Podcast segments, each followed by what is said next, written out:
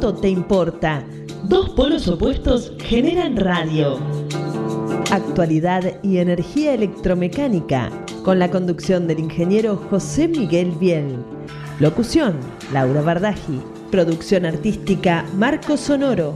Miércoles de 17 a 18 por la rz.com.ar.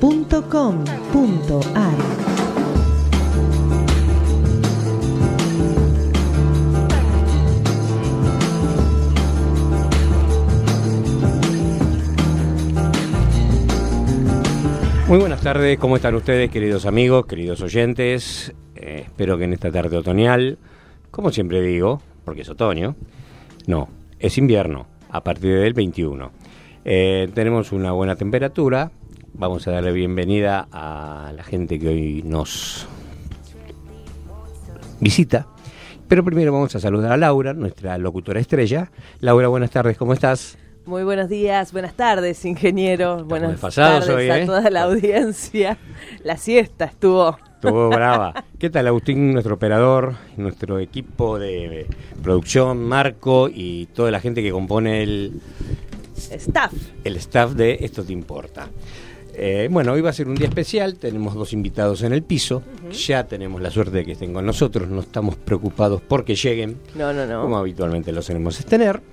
Pero bueno, Laura, ¿cómo se comunican con nosotros? Para comunicarse con Esto Te Importa, pueden hacerlo telefónicamente al número de la radio 4371-4740 y también tenemos un WhatsApp 15 2262 7728. Además, para participar del foro de Esto Te Importa y para escribirnos sobre cualquier duda o sugerencia, radio esto te importa arroba gmail.com, Biel, Biel Ingeniería nuestro Facebook y tenemos Instagram y Twitter, arroba esto te importa. Muy bien, hechas las presentaciones de rigor, le estamos dando cierto ritmo al inicio porque tenemos en el estudio a el ingeniero eh, Guillermo Valls de la empresa Alari Seguridad y tenemos al señor Ricardo Mellerup, un profesional de la electricidad reconocido en el medio, que bueno, vamos a charlar un poquitito de un tema bastante anunciado, controvertido, eh, que es el de los pararrayos. Sí. Le doy la bienvenida a ambos. ¿Qué tal, Guillermo? ¿Cómo estás? Bien, muy bien. Ricardo. Muy bien, muy bien. Buenas tardes y gracias por la invitación. No, por favor. Eh, es un placer tenerlos acá. Insisto, vamos rápido porque el tema es muy largo, es muy amplio, hay preguntas. Yo ya vine cargado con el WhatsApp una serie de preguntas. Bien, Eh, pero bueno, vamos a dejar que los profesionales explayen. muy bien. Primero Ingeniero Valls. Sí. Cuéntenos un poquito. ¿Qué pasa con los pararrayos activos? ¿Qué son y para qué sirven? Bueno, en el caso nuestro, eh, nuestro producto es un pararrayos compensador de campo eléctrico. Hacemos un chiquito de historia, ya que está bien apretado el tema, como vos dijiste. Sí. Eh, es una, viene de una patente de Nikola Tesla de 1916, este principio básico de funcionamiento, que bueno, con los recursos de la época, obviamente el diseño era más que rústico, pero al principio estaba bien, bien presentado. Eh, este producto básicamente funciona como un deionizador de la atmósfera circundante en el lugar donde se pretenda la instalación. El producto básicamente eh, no es activo, o sea, no lo es, o sea, porque, primero, o sea, estar sí referenciado a tierra como cualquier otro pararrayos existente, porque lo necesitamos. El equipo cuando desioniza la atmósfera lo que hace es drenar la energía ordenando positivos en el suelo, negativos en el aire, o sea que evita la mezcla de ellos, solo que podría evitando, evitar la formación del trazador ascendente, que eso es lo que siempre preocupa. Cualquier otro producto que los hay y funcionan, eh, podría estar, estaría, normalmente siempre está buscando excitando el aire o buscando, excitando si fueras uno cebado, o siendo una referencia como una punta, una punta Franklin, como le dicen, una punta Franklin que estaría poniendo el, el plano de tierra mucho más en, en la altura, buscando que el trazador o el rayo caiga en el lugar. O sea, eh, las diferencias eh, entre los productos, eh, como decimos nosotros, son todos buenos. Eh, cada producto es específico para su uso y las aplicaciones hasta podrían ser combinadas, con lo cual, o sea, no entendemos eh, a, a otros productos similares, o sea, o que tienen el mismo objetivo, como una- un producto nocivo o malo o que no funciona. Eh, simplemente lo consideramos otro sistema. Sí, son distintas formas de encarar una solución para un determinado problema. Todos sabemos que toda la parte de Latinoamérica se está convirtiendo. Antes era algo perfectamente definido y está empezando a ser más tropical. Mm. Eh, eso hace que el movimiento isoceráunico, como se realmente y científicamente se lo debe definir, eh, hace que toda la zona sur empiece a tener muchísima mayor cantidad de actividad eléctrica ah, y más intensa y más comprometida con la seguridad edilicia y de las personas.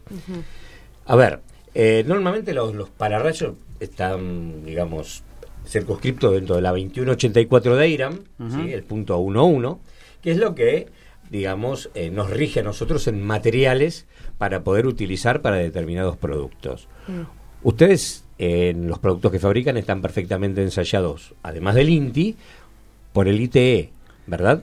Sí, eh, la secuencia fue así. Nosotros hicimos en 2013, 2014 un ensayo en el INTI, eh, donde obviamente, o sea, se lo consideró como un producto que no era una para rayo de punta, entonces eh, se lo probó en la peor situación, que es en corto. O sea, la norma indica eso, siempre va por la peor condición. Eh, se ensayó, eh, el ensayo fue satisfactorio, de 23 impactos eh, recibió solo uno, o sea, 23 impactos una punta, un solo impacto en este. ¿Qué pasa? El, el INTI se encontró con un producto sorpresa, es decir, ¿cómo ensayo esto? Porque están acostumbrados, obviamente, a un pararrayo de punta tradicional. El ensayo fue correcto, pero en el INTI la problemática que hay es que no pueden controlar la atmósfera. Entonces, ese mismo ensayo se hizo el mismo, exactamente idéntico, en Francia, en un ensayo de atmósfera ventilada, para que represente realmente lo que sería la realidad, porque una atmósfera saturada no, no podría ser, no sé qué opinas vos, pero no, se puede, no se puede representar lo mismo. Entonces se hizo el mismo y el ensayo pasó. Y en la IT, o sea, el Instituto Tecnológico de Energía, en Valencia, que es el instituto con más poder de fuego, para decirlo así, en el mundo, eh, se hizo el último ensayo que terminó hace ya cinco meses, seis meses. En ese se hicieron todos los ensayos, el mismo equivalente al de IRAM que tenemos nosotros y el de la NFC 107, 102. Y bueno, el producto pasó satisfactoriamente. O sea, ellos tienen capacidad de eh, poder saturar el aire a casi 830 kVA. Pues es una potencia muy importante para que, bueno. Sí, la norma, la norma para en 560. Eh, que es ya terrible. Ampliamente superado. sí, sí, sí. Y, el, eh, los laboratorios te permiten esa cosa de, bueno, al que lleva el ensayo, bueno, llegaste hasta acá, cumpliste todo, ok, ¿querés jugar? ¿Querés que siga subiendo? Bueno, seguimos subiendo y el paralelo se comportó perfectamente. Aparte fue sometido al ensayo de corrosión, que muy pocos equipos lo pasan, de atmósfera sulfurosa, y el equipo superó toda la instancia, porque el ensayo duró más de un mes, porque el ensayo de atmósfera sulfurosa eh, se acelera, obviamente, es mucho más rápido, se tiene que esperar años para hacerlo. Y bueno, todos los componentes respondieron perfectamente antes y después, o sea, el producto como nuevo o el producto saturado. Correcto. Las, los ensayos, como bien decís, de atmósfera sulfurosa, ¿se utiliza ese producto específicamente en zonas marinas? Sí, porque... ¿O en algún tipo de, utilización especial? Y depende de dónde hay, porque por ejemplo nosotros este producto también lo tenemos en una versión que está revestido con grafeno. Eso lo producto se hace para lugares de alta temperatura. Eh, chimeneas, en algunas industrias y ese tipo de productos. Correcto, correcto. ¿Tenés alguna pregunta, Ricardo, que consideres que para nuestra profesión es importante en este momento? Eh, yo pienso que o mejor dicho, quiero consultar, ¿no? Eh, por lo que estoy viendo, se podría emplazar un para, pararrayos tradicional con este sistema.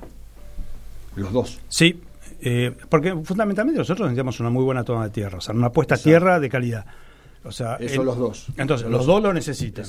Si yo tengo en un lugar y, digo, bueno, voy a ver de mejorar la calidad, y no quiero tomar el riesgo de recibir un impacto, podría reemplazar un pararrayos tradicional, Franklin, o de tipo Franklin, perdón, o de cebado, eh, el que fuere, porque en el área hoy, eh, no sé, hay un área de riesgo de, de, vida. Entonces digo, bueno, hago un cambio y puedo pasar al otro sistema. Habrá que verificar la puesta a tierra, Todo, nosotros estamos puestas a tierra por debajo de 5 ohms. eh, Ah, bien. sí, sí, por la- todas las por ejemplo, nosotros le hicimos todas las balanzas de Santiago del Estero a Vialidad Nacional, Mm. la protección de las balanzas que son balanzas de ruta. O sea, estás Ah. en la isla de la ruta, fabricamos unas columnas de aluminio abatibles para poder pararnos en la isla sin tener que eh, hacer torres, entonces, eh, porque no podíamos arriendar en el lugar. Entonces hicimos unas columnas abatibles de aluminio 18 metros y co- la problemática que tenían ellos era de las personas que operaban los puestos de balanza y que dejaban los puestos de balanza en medio de las tormentas porque eran muy, muy severas. Entonces hicieron eso, ¿qué pasa? Cuando aparecía la tormenta, las personas dejaban el puesto de trabajo y bueno, lamentablemente después pasaban los camiones durante las tormentas con exceso de peso porque no había control de carta de porte. Entonces, bueno, ya sí, y te puedo contar, Claro. todo lo que sigue después es una historia enorme, ¿no? Pero bueno, con eso lograron eh, neutralizar eso y hoy, si tuviéramos una imagen, te digo satelital, pero de primera línea, eso debería ser la NASA, me imagino, eh, para ver el, eh, el, el grado de temperatura en los puntos, en los puntos donde están estos pararrayos, vos lo verías neutro. Porque no, no hay impacto ni actividad, sobre claro. todo. No solo impacto, sino que no hay No hay actividad. actividad. Exacto. Bien, eh, bueno, todo esto evidentemente nos lleva a, vos solo entraste a un tema, que es el de la puesta a tierra. ¿Qué exigen ustedes eh, como valor de puesta a tierra? Porque hay una cosa que es real, la puesta a tierra que tenemos, por ejemplo, en Puerto Madero, no es la misma que vamos a tener en San Juan y mucho menos en Río Gallegos. Cuando tenemos que aplicar este tipo de, eh, de producto, eh, necesitamos un valor de referencia de qué, va- de qué monto. Y bueno, ahí estamos con lo de siempre. O sea, la norma que te pide, 10 son. Por debajo de 10 Por debajo de eso. Pero a mí 9.5 no me convence ni me satisface para nada. Porque estás muy pegado al límite y, por ejemplo, en Santiago del Estero y zona de ruta, fue todas las puestas a tierra fueron de 0.33 a 1.8. ¿El terreno lo prepararon o fue natural?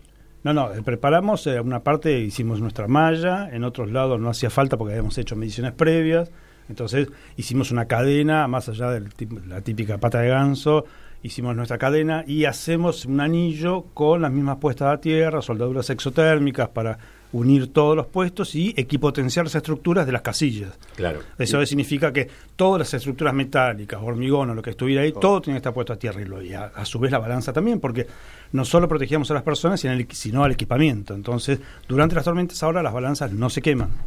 Correcto. Eh, bueno, le recordamos a nuestros oyentes que estamos este, entrevistando al ingeniero Guillermo Valls de Alari Seguridad con la presencia del señor Ricardo Menerup, profesional de la electricidad. Y te voy a hacer una pregunta y la dejamos para después de la pausa. La equipotenciación, ¿cómo la hacen? La velocidad de propagación de la radio es igual a la velocidad de la luz. Esto te importa. Radio y energía.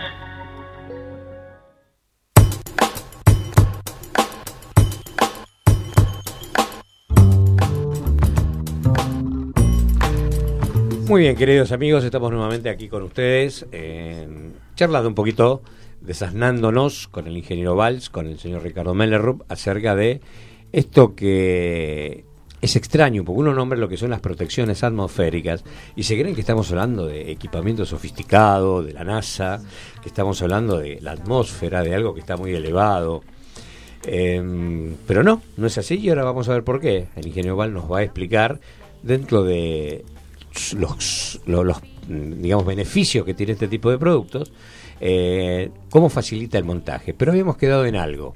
Sí. ¿Cómo hacemos la equipotenciación de, con todas las masas de la instalación? Porque claro, eh, la norma dice claramente eh, que todas las, las tierras tienen que estar al mismo potencial. ¿sí? Bien.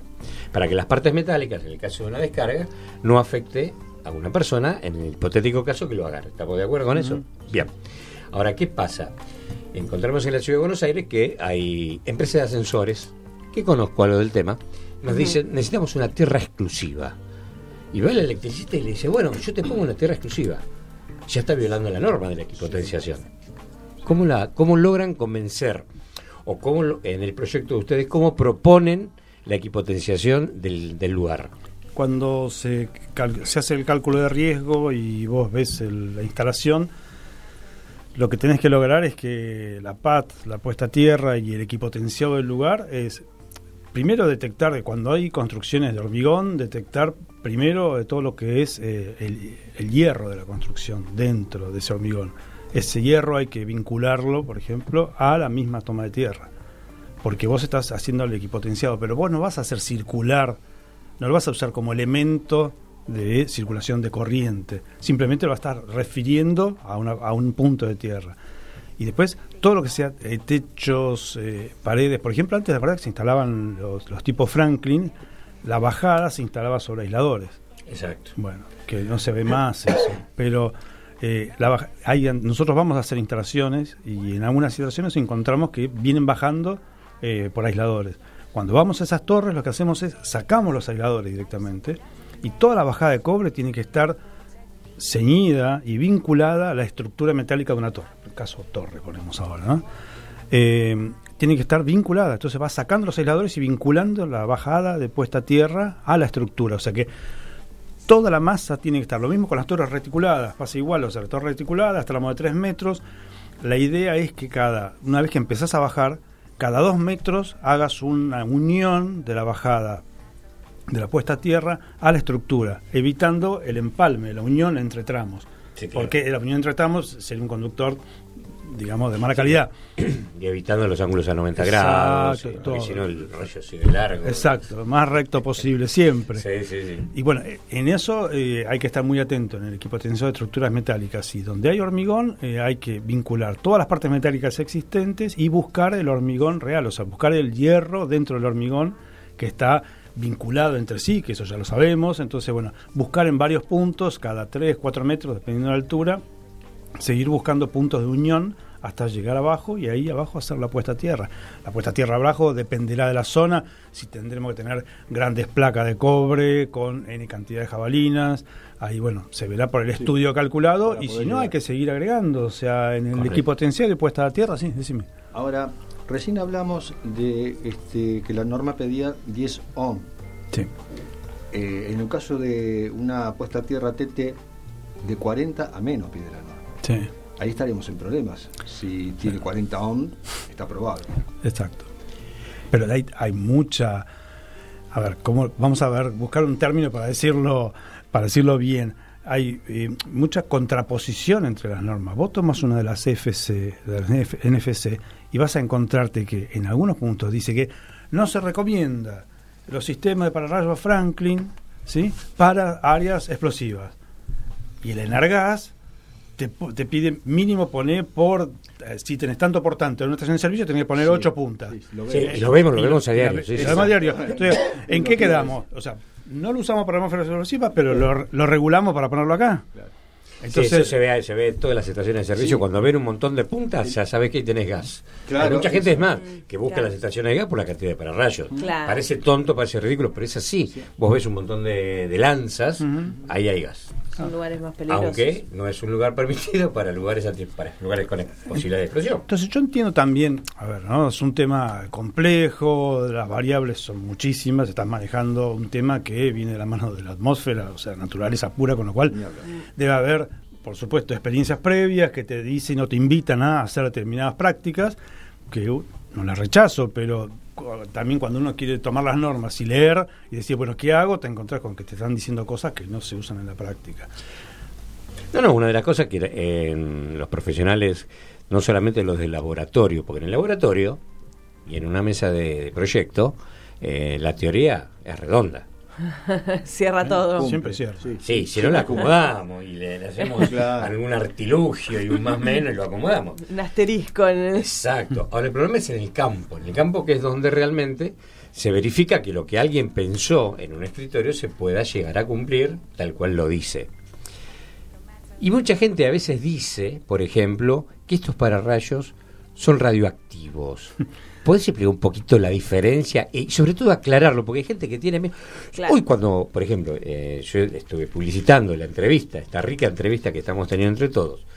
Eh, ah, pero eso se está prohibido porque son radioactivos. Le digo, pará, escuché la entrevista, metete en el foro y después si querés lo discutimos. Claro. ¿sí? sí. Pero, eh, ¿cuál es la diferencia? No, o sea, A mí me parece que se tomó, o se toma alguien, las personas a veces pueden entrar en confusión por la imagen del producto, ¿no? O sea, el producto es son como dos semicírculos en contraposición con eh, cuatro eh, puntos de cuatro puntos, cuatro planos de tierra más un plano de tierra inferior. Entonces eh, se lo ve como muy llamativo el producto. Entonces será el radioactivo, pero los radioactivos están prohibidos porque y aparte hay consultas que dicen, bueno, ¿y cómo hacemos después con la disposición del material? Es que no tenemos que disponer nada porque no es radioactivo. El radioactivo ya está, ya fue. Claro, ya pasó. Está, está prohibido. ¿Está prohibido? Sí, sí, está prohibido.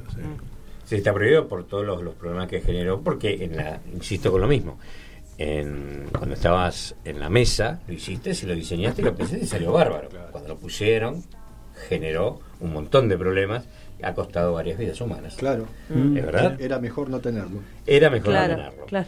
Eh, hay una pregunta que, me, me llega al, WhatsApp y me dice, consulta al ingeniero, ¿se pueden usar las estructuras de hierro como descarga a tierra? Uh, esa es fantástica, gracias por la pregunta, me encantó.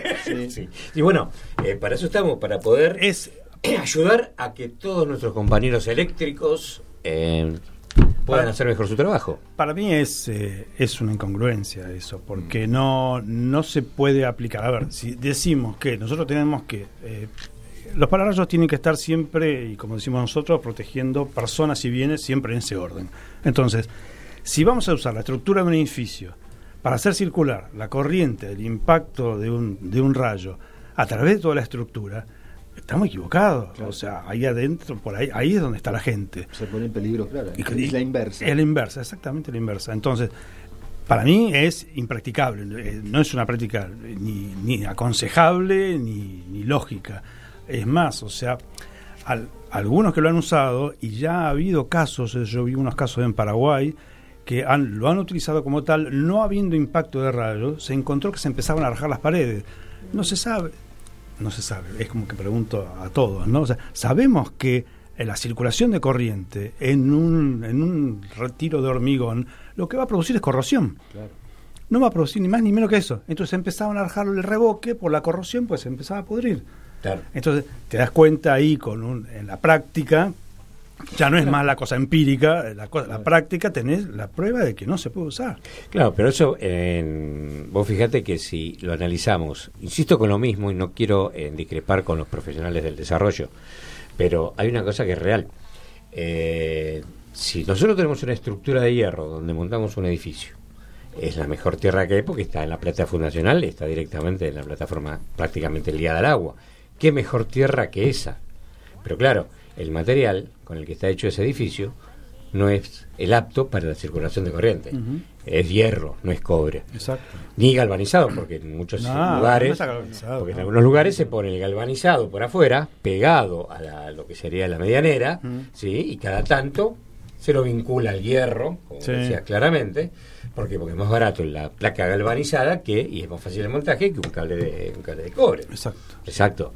Y después bueno, ponemos abajo una jabalina que la medimos y bueno, el valor de 10 ohm eh, o menos, y bueno, ya con eso ya estamos. Pero yo creo que está faltando algo aclarar en esto, porque vos me estás hablando de las bondades del producto. Hay un producto que realmente, eh, o una parte del producto que realmente yo creo que tenemos que eh, aclarar. Cuando voy a colocar un, un pararrayo, digo, uy, qué alto que va. El de ustedes, no me lo contestes ahora, contestámelo después. ¿cómo, ¿Cómo se beneficia la mano de obra del montaje de este pararrayos? Para comunicarte y participar del foro de Esto Te Importa, escribinos a radio esto te importa gmail.com y te agregamos al foro de WhatsApp.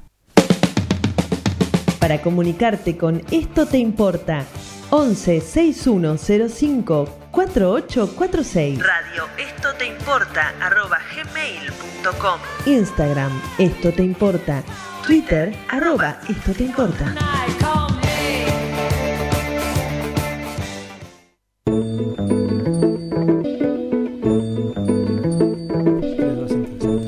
Muy bien, queridos amigos, en este tercer bloque estamos nuevamente con ustedes. Seguimos charlando del tema que es apasionante, el tiempo es tirano y es corto, por eso que tratamos de imprimirle cierta dinámica. Y bueno, dejamos una pregunta pendiente en la cual el ingeniero nos va a aclarar. ¿Qué, ¿Por qué me beneficia este, aparte de las bondades técnicas, ¿no? Eh, ¿Por qué me beneficia cuando tengo que montar este pararrayos? Una de las ventajas principales que tenemos con este tipo de producto es que nosotros podemos estar, nosotros tenemos que estar siempre dos a tres metros por encima de lo más alto en el lugar a proteger. Estos equipos tienen, hay cuatro modelos que van desde 25 metros de radio de protección, o sea, de radio, radio que es importante. Sí, es importante aclararlo porque, no, 25 ah, 25 metros, no, 25 de radio hasta 120 metros de radio. Entonces eso genera soluciones importantes en áreas grandes. Entonces, nosotros tenemos que hacerlo más alto en el lugar. Entonces, por ejemplo, suponte que tienes un depósito, un gran depósito. En vez de tener que montar una torre para protegerlo y poner un pararrayo para hacerle el cálculo de esfera rodante, que sería, si nos basamos por la norma, tendríamos que tener una caída, entonces vamos a tener que estar a tal altura. Y nosotros podemos estar a tres metros por encima de un depósito sin necesidad de montar una torre. O sea que, mm, pensándolo así en el aire, sin hacer muchas cuentas, podemos llegar a bajar 20 veces la altura de montaje. Sí, eh, más o menos según la obra, pero podría ser así. Correcto. Entonces tenemos un ahorro en material por lo que sería eh, la, torre propiamente dicha, la cantidad de cobre que tenemos que ir bajando y sobre todo el costo de la mano de obra, porque en esas alturas el costo es importante, porque no lo puede hacer cualquiera y los seguros de esa persona también son muy elevados. Bueno, el aparato ese es muy lindo. ¿Cómo está hecho? ¿Cómo está fabricado? ¿Qué tiene adentro? Bueno, acá tenemos un punto muy importante para destacar, que es, originalmente el producto, eh, nosotros traemos el, eh, el aluminio de alta densidad europeo, carísimo. Y el metal. ¿Acá no tenemos de eso? Eh, ¿Aluar no lo puede producir? Sí, pero el, pero el, el, de alta densidad no, no está, no da para este producto. Entonces, ¿qué pasó? Nosotros en la fábrica tenemos en Paraguay que es donde se manufactura originalmente el producto y de donde viene la patente. Eh, el tema de este aluminio de alta densidad y alta pureza sumado al metacrilato, que es lo que genera esa especie de dieléctrico, para llamarlo así, que es porque esto funciona como un gigantesco capacitor en el aire, eh, era también caro. Entonces eh, se empezó a investigar el tema del reciclado.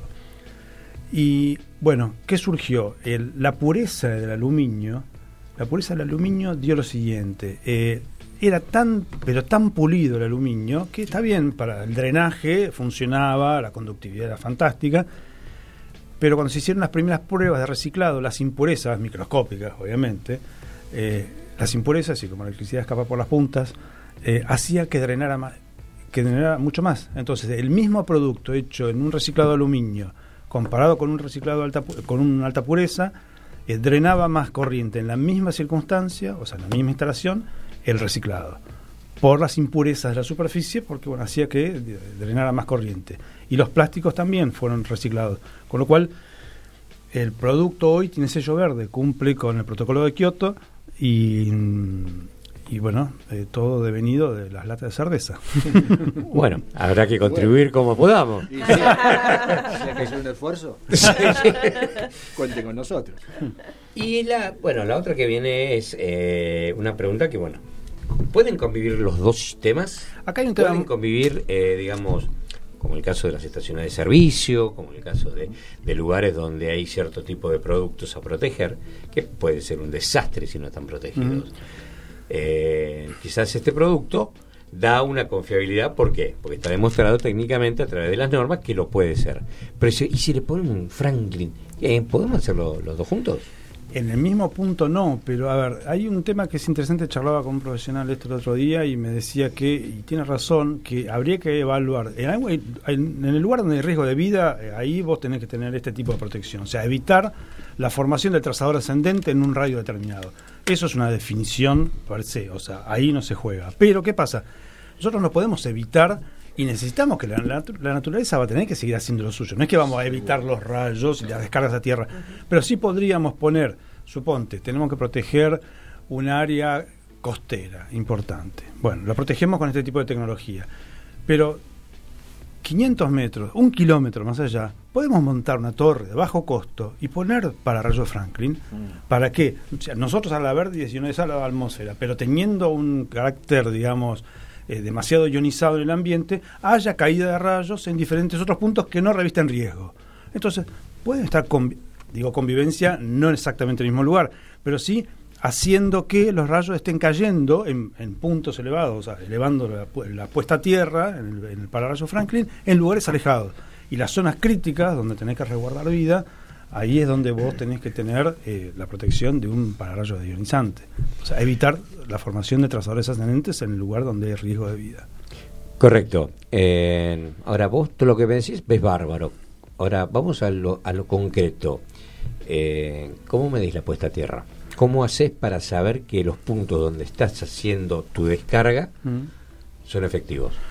Bueno, nosotros lo, que hacemos es, bueno, como cualquier instalación, utilizamos telurímetros digitales y el telurímetro digital lo que te va a mostrar una vez terminada la instalación es, terminé la instalación, tengo la certeza de que eh, tengo tanto de ohm respecto de tierra, con lo cual eh, me doy por satisfecho si estoy bien por debajo de los 5 ohm, 4 ohm, 3 ohm y menos mejor, pero a su vez, este producto, o sea, como no es, eh, el producto está drenando energía constantemente a través de la bajada de la bajada de puesta a tierra, yo tengo que verificar que drene energía. Entonces, con una pinza amperométrica en baja escala, una pinza especial, en la primera bajada, antes de la primera caja de inspección, ahí nosotros medimos, dependiendo cómo esté el cielo, si está el cielo diáfano vas a ver apenas 1 o 2 miliamperes, nada, pero cuando el cielo apenas empieza a nublarse, la ionización del aire y la desionización que produce este producto, vas a ver circular corriente, ¿sí? vas a ver 10, 15 miliamperes, las experiencias, una de las experiencias antiolestero, por el momento cuando se empezaba a nublar, vos veías 10, 20, 30, 20, 25 y así oscilando en función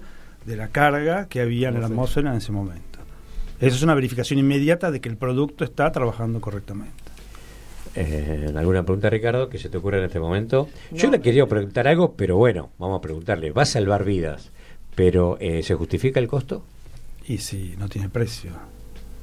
Por eso, por eso. El objetivo donde apunta no tiene precio. Correcto. Salvando ese pequeño gran detalle, ¿no? Que salva vidas.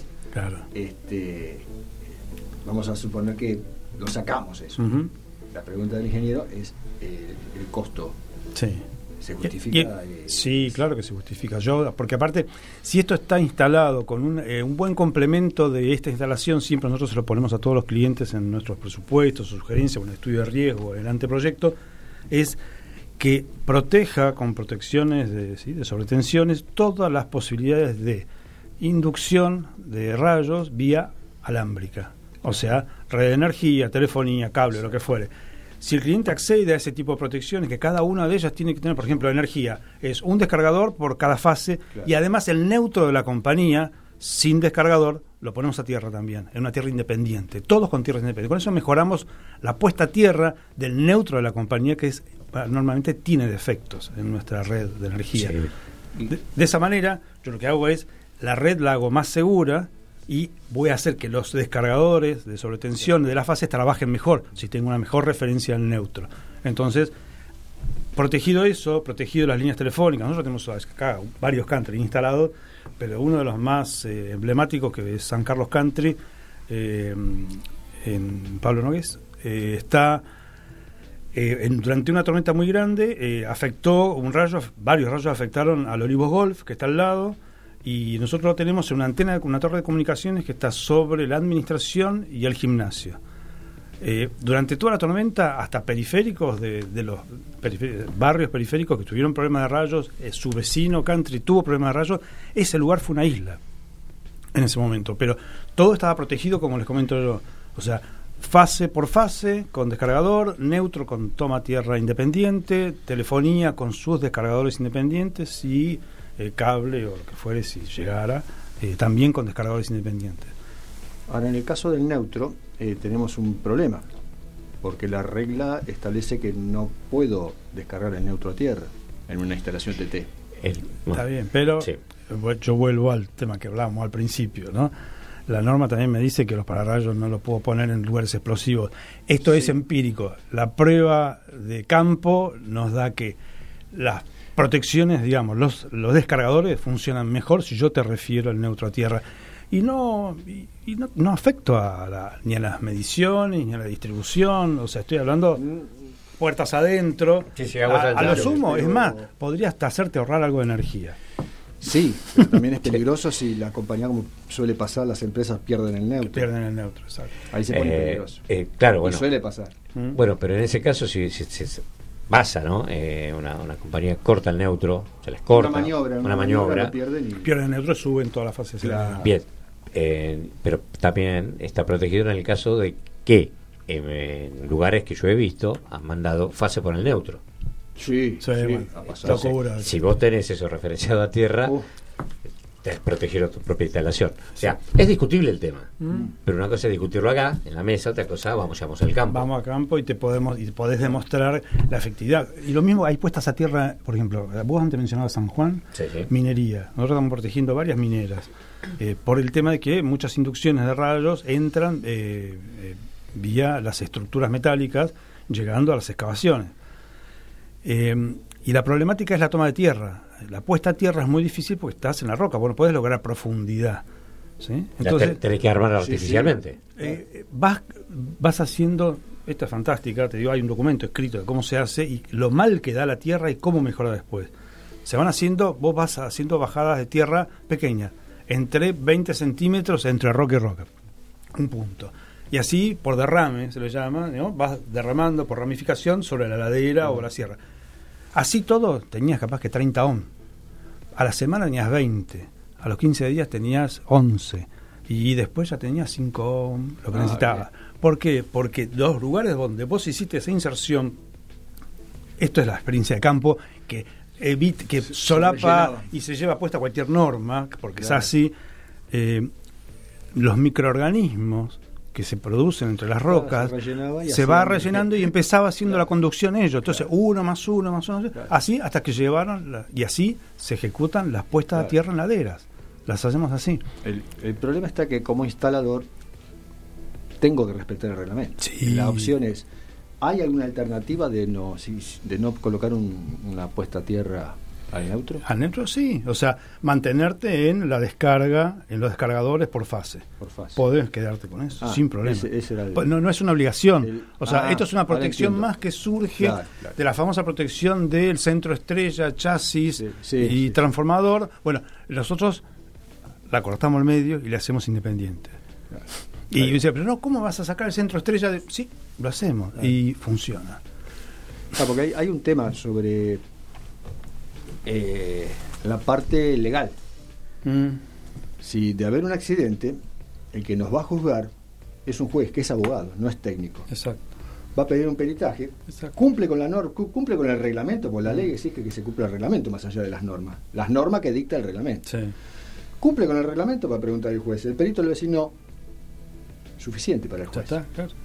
Por Claro. más que, que se pueda justificar, perdón. No, no, sí, sí, no, tenés totalmente la razón. Por eso que a veces en distintos ámbitos eh, estas propuestas son superadoras de lo existente. Pero también hay que decírselo a través de la EA, a través de los, los organismos Sí. que corresponden, eh, a la gente, para que la gente sepa y que se puede escribir en un papelito con un asterisco Sí. con respecto a lo que son protecciones atmosféricas, que ese tipo de soluciones se da para Determin- determinados casos. Si eso se agrega, automáticamente el perito va a decir, sí, cumple con la norma, por el agregado de la EA número tal, bla, bla, bla, bla. el famoso corrigiendo. Exacto. Eh, bueno, el reglamento AEA tiene eh, sobre el final una parte donde se puede enviar comentarios, sugerencias fundadas Sí. y enviarlas a la EA. Ahora, Mm. Bueno, que la EA tratará- lo reconozca y lo, lo aplique es otro tema. Sí, hasta que llegue de la Claro, vuelta eso. pero- y bueno, pasar y si no ver, lástima que bueno, ya pasaron este cuando el reglamento se hace en discusión pública. Claro, sí, Entonces, sí, sí, sí, intervenir no, ahí. por supuesto.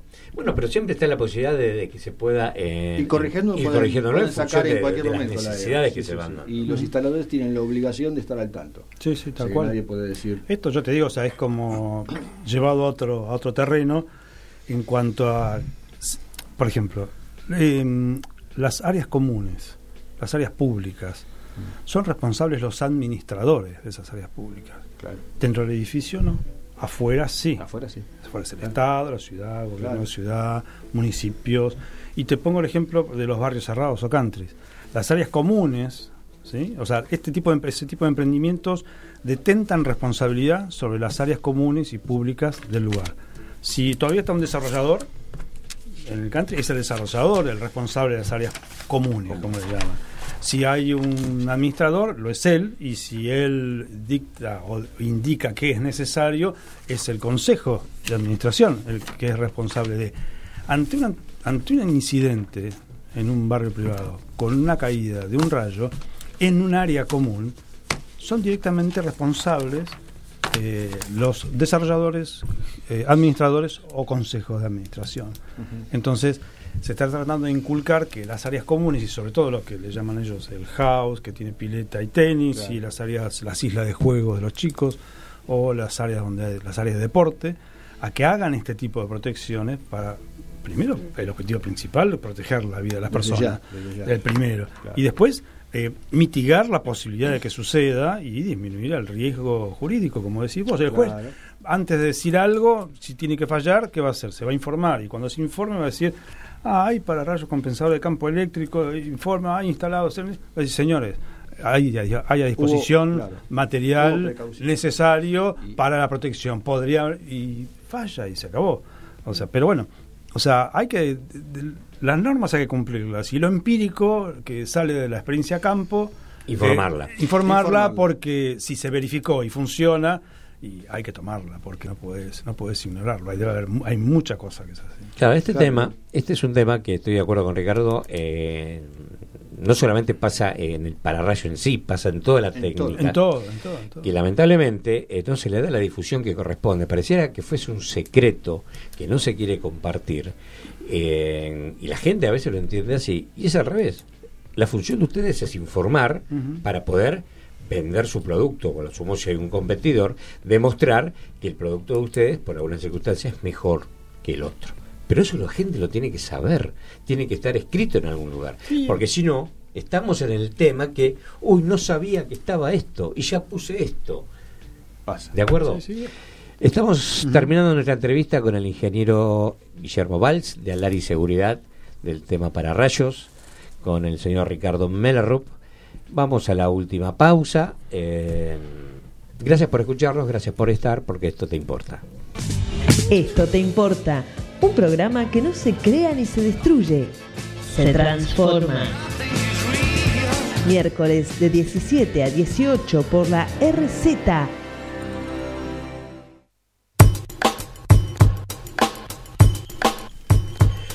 Bueno, queridos amigos, ya estamos llegando al final de este programa de hoy, de este rico programa de hoy. Infinitamente agradecido eh, tanto el ingeniero Valls como el señor Ricardo Mellerup, que seguramente no va a ser el único programa que van a estar. Espero contar con la colaboración de ambos para el resto de los programas.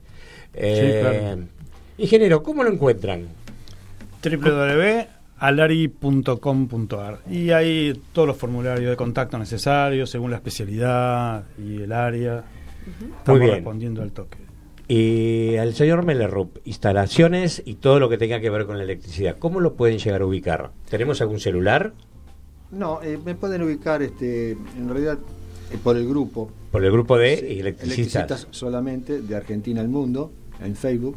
Bien. Este, ahí contamos con un, un amplio este, stock, no stock, sino este, archivos, cantidad de archivos, eh, con documentación, con datos técnicos, con reglamentos. Que es importante porque eh, parece mentira, yo estoy en el Sí, grupo y, si vean la cantidad de gente que no entiende lo que significa la electricidad y, y no toma conciencia que la electricidad mata, Es terrible. terrible. De eso tendríamos que hablar y hablar otro, Otro porque es para- infinita la cantidad de, de- de- de- de preguntas, de temas, que seguramente muchas te van a llegar por, por el tema este del WhatsApp, a través de, de las redes y a tu correo. Fantástico. Así que bueno, Laura, querías Sí. preguntar algo vos antes. Algo me preguntaba qué forma tenía. Sí, las dimensiones de, de De los estos nuevos aparatos. estos. Y que por ejemplo, el son de. grandes, parecen. No, no, el de 50 metros de radio debe tener unos 19 centímetros de diámetro por 15 de alto. Estos que mostré aquí en la camarita. Sí, tal cual, exactamente Lo. Sí, lo sí. mostré ahí un poco. si lo habrán Perfecto. visto Entonces las inquietudes están todas cubridas, Como dicen. como ¡Ay, dicen. ingeniero, qué dice! Eh, listo. Eh, bueno, gracias por todo, gracias por su presencia, eh, realmente muy rica. Los voy a volver a invitar. Que se hagan Eh, amigos del foro, los oyentes. Exacto, eso ya lo, lo- está puesto en el Face, también en las redes sociales. Así que bueno, gracias por estar, eh, gracias Laura, gracias Agustín, saludos a la gente del Copime. Gracias por todo y esto te importa. Chau. Chao, hasta luego. Esto fue Esto te importa. Auspicio Biel Ingeniería, servicios electromecánicos 4381-1044, info arroba biel-ingeniería.com.ar. Te esperamos el próximo miércoles a las 17 en la RZ.